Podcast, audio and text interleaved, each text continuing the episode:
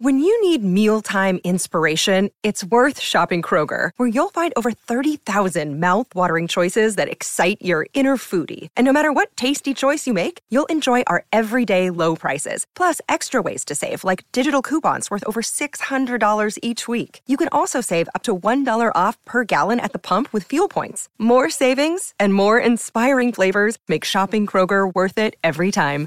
Kroger, fresh for everyone. Fuel restrictions apply. Another day is here, and you're ready for it. What to wear? Check. Breakfast, lunch, and dinner? Check. Planning for what's next and how to save for it? That's where Bank of America can help. For your financial to-dos, Bank of America has experts ready to help get you closer to your goals. Get started at one of our local financial centers or 24-7 in our mobile banking app. Find a location near you at bankofamerica.com slash talk to us. What would you like the power to do? Mobile banking requires downloading the app and is only available for select devices. Message and data rates may apply. Bank of America and a member FDIC.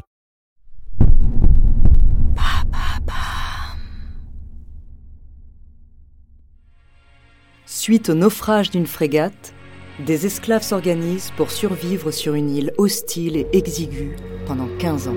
Ce sont les naufragés de l'île Tromelin. Découvrez leur true story.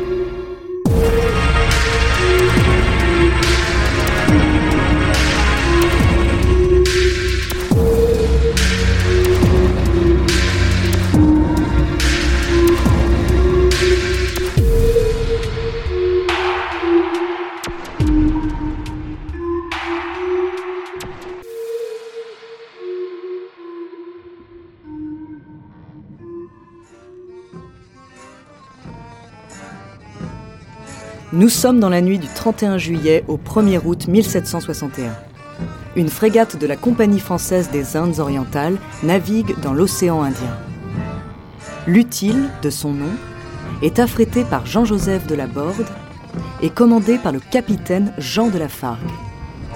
Le bateau est parti de Bayonne avec 142 hommes d'équipage à bord.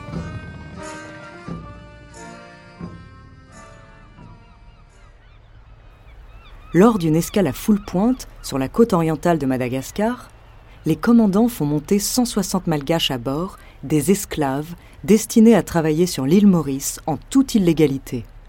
Le gouverneur de l'île a interdit la traite.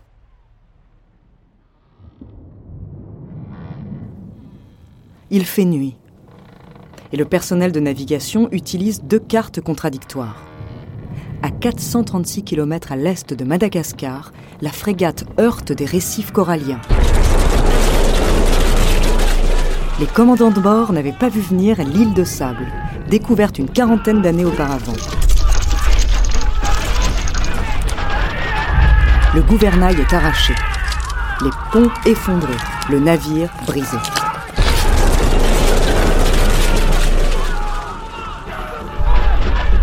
Branle-bas de combat. L'équipage et une soixantaine de malgaches se jettent par-dessus bord et nagent jusqu'au rivage de l'île. Les autres esclaves sont enfermés dans les cales du bateau et ne peuvent s'échapper. Ils sombrent avec l'épave.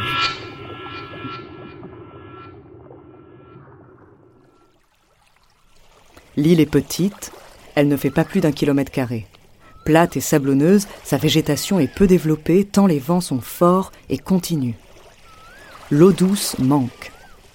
Quelques rares animaux peuplent l'île. Bernard l'ermite, oiseaux, tortues.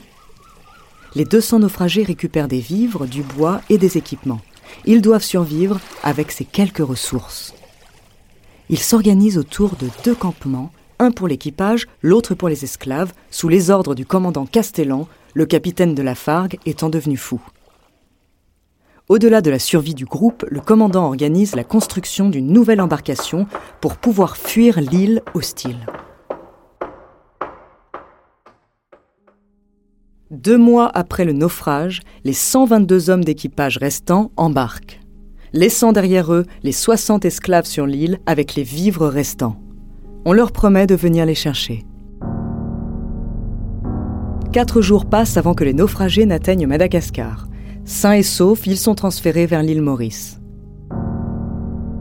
Castellan demande à de nombreuses reprises que l'on aille sauver les malgaches sur l'île de sable.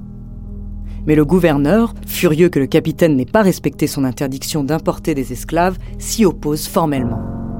La promesse de l'équipage ne sera pas tenu. Castellan abandonne et rentre à Paris l'année suivante. Il ramène avec lui la nouvelle de ce naufrage. Les cercles intellectuels de la capitale s'en émeuvent quelque temps, puis oublient. Douze années passent. Les naufragés ne sont plus qu'un cauchemar récurrent pour les anciens membres de l'équipage et un lointain souvenir pour les élites françaises. En 1773, un navire passant non loin de l'île repère des survivants au loin et alerte les autorités. Celle-ci dépêche un bateau qui ne parvient pas à accoster à cause des récifs coralliens si périlleux. Sur ordre du secrétaire d'État à la marine, plusieurs navires s'y essaient entre 1775 et 1776, mais ils échouent.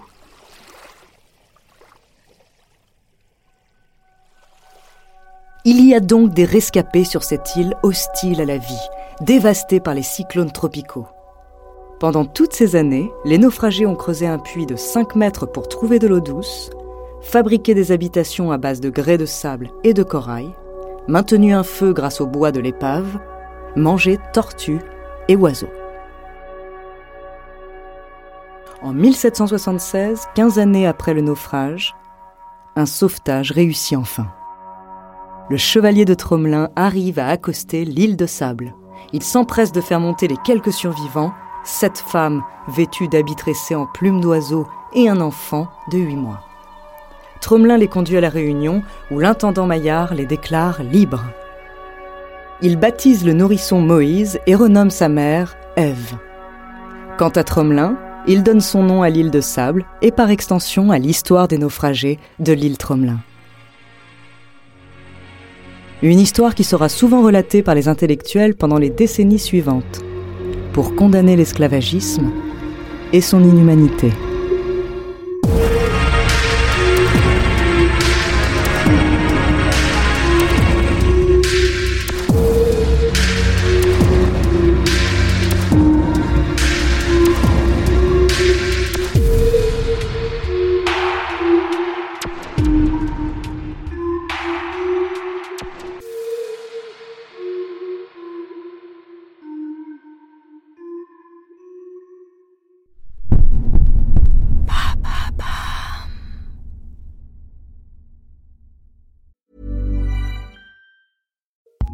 ACAST recommends more podcasts, more episodes, more great shows. Keep listening to hear a show we recommend. Hey friends, it's me, Sharon McMahon, longtime government and law teacher and host of the Sharon Says So podcast. Each week on Sharon Says So, I do a deep dive into fascinating historical stories, state by state, to share the history of America that you probably haven't heard. I bring you stories of espionage, sled dog heroes, presidential scandals, changemakers, law defiers, and more. And weekly, I have some of the nation's most prolific thought leaders and creators. We talk about a huge variety of fascinating topics. New episodes of the Sharon Says So podcast are released every Monday, Wednesday, and Friday, and are available on the ACAST app or wherever you like to listen. Tune in and subscribe today for your fill of brain tingling moments. ACAST helps creators launch, grow, and monetize their podcasts everywhere. ACAST.com.